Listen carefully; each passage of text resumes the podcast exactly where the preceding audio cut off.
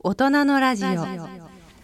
い、えー、大人の科学のコーナーです。解説は日経サイエンス発行人の鹿児島正樹さん。進行は AI アナウンサーの荒木由衣さんです。明けましておめでとうございます。大人の教養大人の科学担当の AI アナウンサーの荒木由衣です。このコーナーを解説いただきますのは日経サイエンス発行人の鹿児島正樹さんです。鹿児島さんよろしくお願いしますはい、よろしくお願いします。さて、鹿児島さん。日経サイエンスの最新号である2021年2月号は表紙を見ると黒い宇宙を背景にはやぶさ2という文字が載っています。こちらはどんな内容ですか？はい、えー日本の小惑星探査機でありますはやぶさ2が、えー小惑星のリュウグウにと、えー着陸してサンプルを採取し、えーそれを収容したカプセルが、えー2020年の12月の6日、えー地球に帰ってきました。えー日経サイエンスの2月号では、えーこの偉業を日本経済新聞の中島茂彦記者が、えー取材して、えー執筆しています。えーはやぶさ2はですね2014年に打ち上げられた後、えこの小惑星のリュウグウを上空から約1年半にわたって観測しました、えその間、え2回着陸して、えサンプルを採取したりそれから金属の塊を打ち込んで、え衝突クレーターを作る実験にも成功しました。えー搭載していた小型探査ロボットお全部で4台だったと思いますけれども、えー、全てリュウグウに着陸させて12月6日にオーストラリアの荒野にカプセルが舞い戻ってきました。えー地球を立って約6年、えー走行距離にしますと52億4,000万キロメートルに及ぶミッションは大きなトラブルに見舞われることもなくあ完遂したわけですね、えー探査機はですね新たな使命のもと再び地球を後にしましたで、えー特集ではですねはやぶさ2を地球から制御している JAXA、えー宇宙航空研究開発機構のプロジェクトチームのお取り組みの様子をお詳しく紹介しています。はやぶさ2が着陸した小惑星のリュウグウとかリュウグウから持ち帰ったサンプルとその中身など現時点ではどんなことが分かったのですか？はい、えー地球など太陽系の天体はいかにして誕生したのか、えーそして生命を育む環境はどのようにして形成されたのか、えーそういった疑問の原始太陽系の研究がはやぶさ2による小惑星のリュウグウの探査で大きく進展しつつあります。えー小惑星上空からの観察とそれから金属の塊をぶつけて、えー衝突クレーターを作る実験、えさらには小型着陸機による観測観測でですね、え多くの新たな知見が得られまして、えーリュウグウに関する事前の予想や従来の仮説が、え覆される一方新たな仮説やシナリオこれが提唱されています。えそうしたことの成否というものははやぶさ2が持ち帰ったサンプルの分析によって、え決着する可能性が高いと考えられています。え例えばですね、えーリュウグウの形なんですけれども、え事前の地球からの観測で、えー自転の周期や大まかなサイズなどの情報が得られました。えー明るさの変化の様子を総合するとですね、まあ、リュウグウはじゃがいものような丸い形をしていると、えー推定されていたんですけれども、えー実際には、まあ、金星が取れたそろばんの玉のようなですね形だったわけです。で惑星科学がご専門でえはやぶさ2のプロジェクトサイエンティストとして科学研究部門を主導している、えー名古屋大学の渡辺誠一郎教授はですね、えーまず驚いたのはその形状だったそうで、えーなぜ想定と違っていたのか、えそれを探ることでリュウグウの歴史が見えてきたというふうに説明しています。またリュウグウの表面の様子も予想とは違っていました。えー当初はですね初代のはやぶさが訪れた小惑星の糸川、えー糸川のデータなどからですねリュウグウにも糸川と同じように着陸着陸するのにですね適した、まあ、広い平坦な場所が、えーあるだろうと考えまして、えーそれをもとに着陸のプランが練られていました。ところがですね実際にはそんな場所はどこにもなくてですねえー表面全体が、まあ、大小さまざまな岩の塊に、まあ、覆われていたわけです。ではやぶさ2はですね、えーまるで猫の額のような狭い空き地にですね、えー、ピンポイントで着陸しなければならず、えー、JAXA のプロジェクトチームは予想外の困難に直面することになりました。さらにですね、えー、リュウグウに到着して上空からの観測が始まりますと意外なデータが得られました、えー、事前の地球からの観測ではですねリュウグウは、有機物と水を含む隕石炭素脂質コンドライトの母天体と目される、まあ、C 型小惑星に属することが分かっていました。ですのでリュウグウに到着して、えー、観測すればすぐにですね有機物や、えー、水の存在を確認できるだろうと考えられていました、えー、生命を育む有機物とそれから水を原始地球にもたらしたのは小惑星や彗星だったとの説が有力視されていまして、え、その点からもですね、えー、リュウグウの探査に期待がかかっていた、え、わけです。ところがですねはやぶさ2の観測ではですね当初水は検出されず約3ヶ月にわたるデータの解析の末にですねようやく水の存在が確認されました。えー、水の存在量は一般的な、えーまあ、水を含むタイプの隕石から、えー、想定されるよりはるかに少なくてですね、えー、当初検出できなかったのもそのためだったというふうに見られています。他にはどんな意外なことがありましたか？はい、えー、渡辺教授らあ科学チームがですね首をひねるデータが、えー、他にも出てきました、えー、リュウグウはですね自転しているので地球と同じように昼とそれから夜がありますはやぶさ2はですね、え、太陽が当たる昼の領域を、まあ、観測するのですが、えー、リュウグウの表面はですね岩の塊とそれから小さな砂場が混在してまして、え、岩石の、まあ、熱特性の常識からするとですねその岩の塊の温度がですね、え、砂場よりも低めになると考えられて、え、実際そうした低温の岩の塊も確認されました。ところがですね、え、それらは少数派で、多くの岩の塊の温度これは砂場と同じレベルでした。これは非常に興味深いデータだそうで渡辺教授らはですね惑星の形成の難問を解明する手がかりになるというふうに考えています。また、え衝突クレーターを作る実験でもですね大方の予想を裏切る結果が出ました、えつまり、えクレーターのサイズが想定よりかなり大きくなったわけです。えー、リュウグウはですね火星と木星の公転軌道の間にある小惑星が集まる領域、えー、小惑星帯で誕生したと見られていました、えー、この実験の結果リュウグウがですね生まれ故郷にとどまっていた期間が、え大きく見直されることになりましたまあ、こうした一つ一つの謎はですねはやぶさ2が採取したサンプルを分析すれば、まあ、謎が解けると期待されています。えー、そしてそれは単にリュウグウという小さな天体一つにとどまらずにですね太陽系の成り立ちや宇宙を理解する重要な知見となります。地球の公転軌道に近いところを公転するリュウグウのような小惑星というのはですねまあ、地球に衝突して大災害をもたらす可能性があるわけですけれども、えー、そうした地球近傍小惑星が小惑星帯から、えー、どのようにして供給されるのかを探る上でもですね、えー、今回の探査で得た知見が役立つ可能性があります。また原始地球は、えー、誕生当初非常に乾いた岩石天体で、えー、そこに多数の C 型小惑星や、えー、彗星などが衝突してえー、水やそれから有機物がもたらされたと見られています、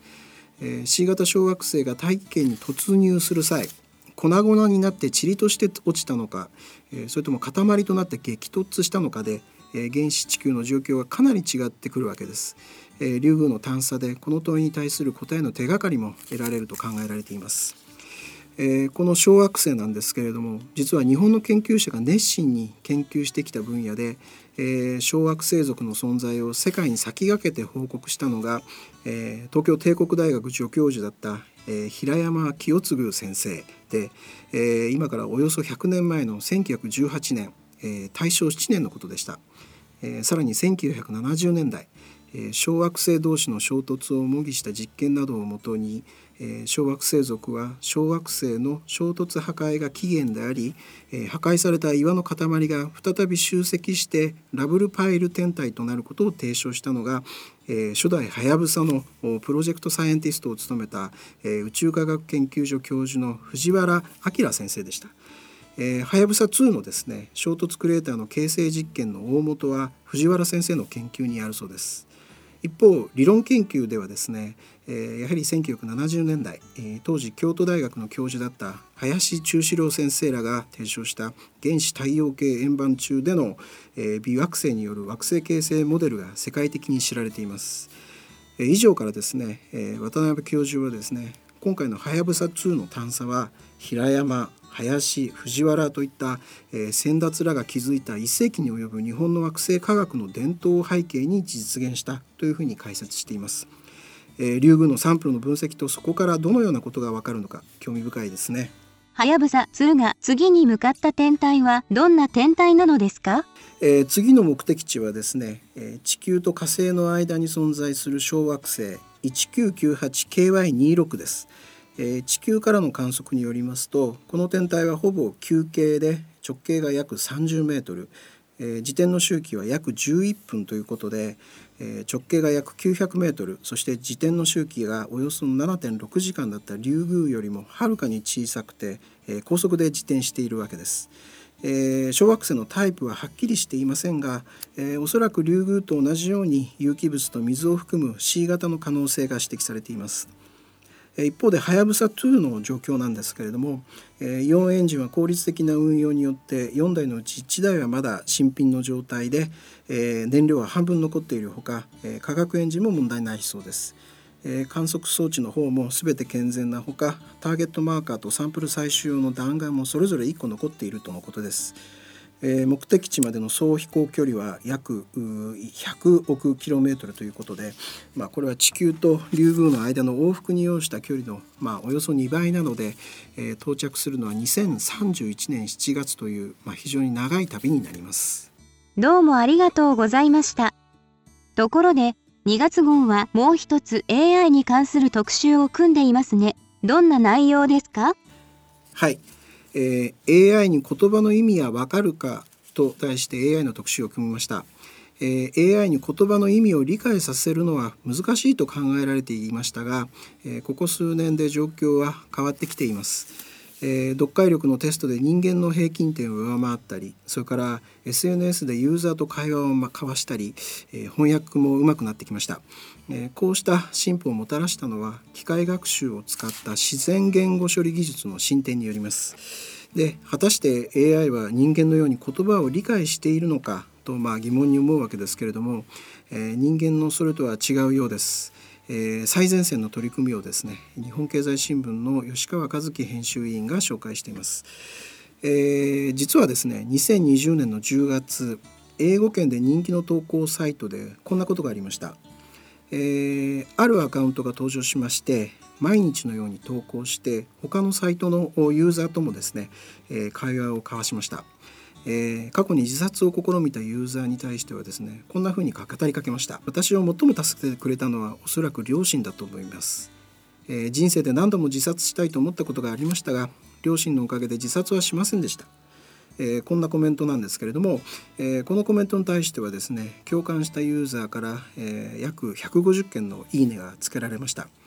えところがですねユーザーのある人がですねこのアカウントのコメントがどう考えても人間離れしたスピードで投稿されていることに疑念を抱きまして、えー、調べたんですね、えー、そうしましたら実はこのアカウントネット上で特定のタスクをロボットのように自動でこなすソフトウェアのボットだったんですね、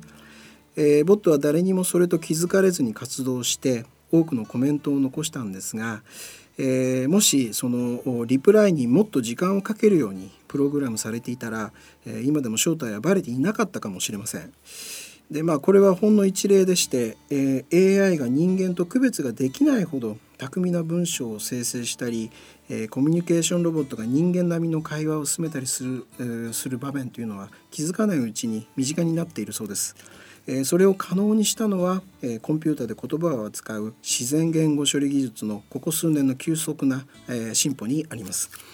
で、自然言語という、まあ、曖昧で揺らぎの大きい情報というのは、まあ、機械にとっては長らく苦手な対象だったんですけれども状況は変わりつつあります。自然言語処理技術によって巧みに言葉を操るようになった AI はですね今では社会や産業の DX デジタルトランスフォーメーションの鍵を握る技術になろうとしていますしかしながらですね AI は本当に言葉の意味を理解しているのでしょうかここでポイントとなるキーテクノロジーの一つが AI の言語モデルです。えー、ただいま紹介しましたサイトのボットがですね、えー、人間のような巧みな文章を自動投稿するのに用いていたのは GPT-3 という AI の言語モデルでした。言語モデルというのはですね自然言語処理において使われる確率モデルのことで、えある言葉の並びがですね与えられた時に次に来る言葉を予測するものです。あのワープロソフトですですね、え、次に入力されそうな単語や文を表示してくれる仕組みがありますが、え、これも言語モデルの一種です。で、えー、GPT-3 なんですけれどもこれはアメリカのテスラの創業者でありますイーロン・マスクさんらが、えー、設立した非営利の AI 研究団体オープン AI がですね、えー、2020年の5月に発表したものでした。えちなみにですねオープン AI なんですけれども2019年にはですね GPT-2 というですね言語モデルを発表していますでこの GPT-2 なんですけれども、えー、人の作った文章と区別ができないレベルの文章を生成するということで評判を得ていましたで実際にその GPT-2 の開発者もですね実は非常に高精度なテキストを簡単に自動生成できるため非常に危険であるという理由で、えー、論文発表をですね一時延期したというエピソードがあります。えー、GPT-2 のですね開発チームはですねディープラーニングを駆使して有名人の偽映像を合成するディープフェイクのようにですね、えー、言葉の世界でも AI の技術が悪用されることを心配したようです。えー、GPT を使えばですね、えー、例えば政治的な目的で根拠のないフェイクニュースを大量にでっち上げてばらまくこともまあ朝飯前かもしれません。えー、GPT-2 や GPT-3 はですね主に文章の生成に使われますが、えー、これらが登場する少し前2018年にですね文章の読解が得意な言 AI 言語モデルとして Google が開発した BART が登場しました。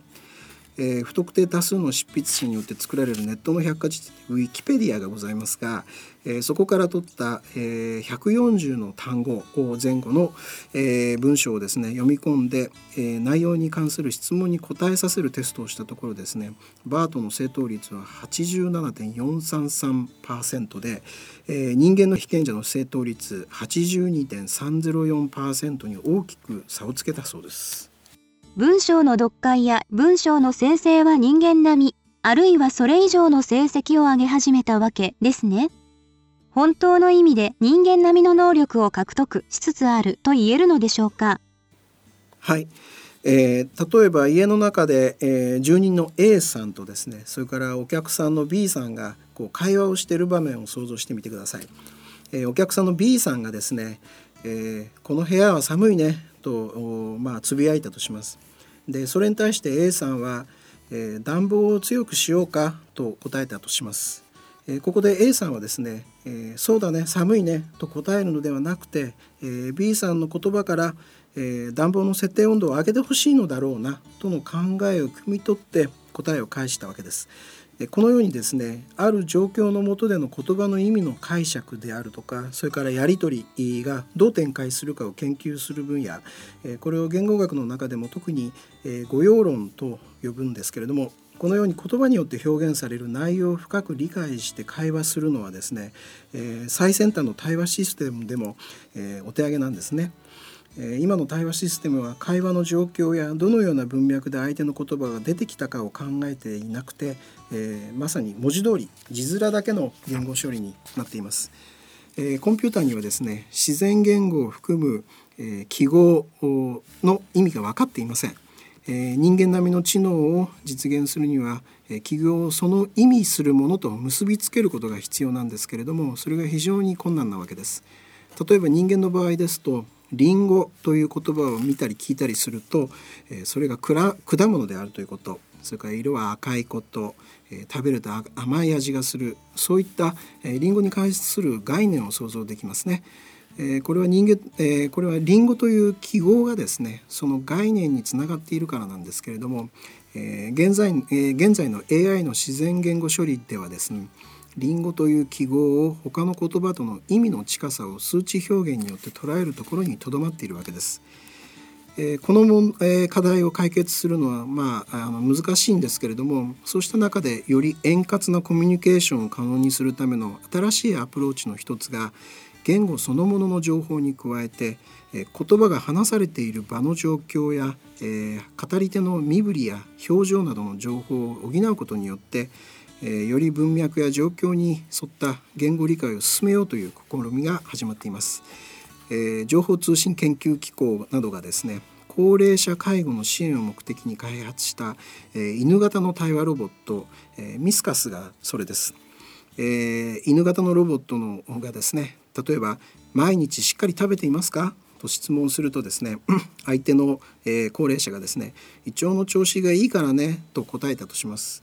そうしますと犬型ロボットは相手の回答内容に加えて相手の笑顔の表情を認識して、え、毎日しっかり食べているんですね、え、それに今日はご機嫌良さそうですね。もう少し食事についてお聞きします。最近食べたもので、え、何が美味しかったですか？とまあ、食事の話題を続けることを選択しつつ、え、次の質問をします。でこれに対して相手の高齢者が、えー、最近納豆にはまっててね、えー、卵を入れると美味しいよと回答すると、えー、それに対してもロボットは上手に、えー、会話を続けていくことができるそうです。まあ、相手の表情やうなずきなどですね、えー、仕草の読み取りには、えー、AI の画像解析技術を使っています。それからミスカスは、えー、携帯回線を通じてスパコンにつながっているほか、えー、日本語の言語モデル、えー、それから画像解析のディープラーニング AI が動いています。えー、AI はですね言葉や物事の意味を人間のようには理解していません。えー、しかしコンピューターが人間の言葉を巧みに扱えるようになって、えー、社会への応用が加速しています。えー、社内や社外からの問い合わせをチャットボットがこなしたりとか、えー、高い,、えー、読解力を持つ AI が、えー、社内文書の内容を把握して適切に管理したりしています。えー、人間が使う言語をコンピューターに理解させるための技術である自然言語処理やそれから知識処理によって、えー、経営の意思決定を支援したり、え、学術論文を読み込んで研究者を手助けしたりなどさまざまな形で活用が始まっています。えー、日経サイエンスの2月号の特集では、えー、内外の企業がどのような開発や実用化をしているかも紹介していますのでぜひご覧ください。鹿児島さんどうもありがとうございました。さて2021年1月25日発売の2021年3月号はどんな内容を予定していますか？えー、新型コロナウイルスそれから、えー、アメリカの一般向け科学誌でありますサイエンティフィック・アメリカンが、えー、世界経済フォーラムの専門家と協力して選定した、え、注目のエマージングテクノロジートップ10例えばですね電気飛行機であるとか、え、それから量子センシングといったものなんですけれども、えー、10の先端技術を紹介します。またですね日経サイエンスはですね新型コロナウイルスに関連して2020年の暮れ12月28日にですねちゃんと知りたい新型コロナの科学という書籍を発売しました。日本でも感染が始まった2020年3月以降、日経サイエンスは新型コロナウイルスを何度も特集してまいりましたが、この書籍は、取材に当たった記者が書き下ろしたもので、新型コロナウイルスとその感染症に関する科学的で実用的な、まあ、最新情報とそれから発生から今日までの1年間の世界中の出来事、まあ、そういったことを満載の本です。ウイルスやそれから免疫の知識がない方にも分かるように丁寧に解説していますので、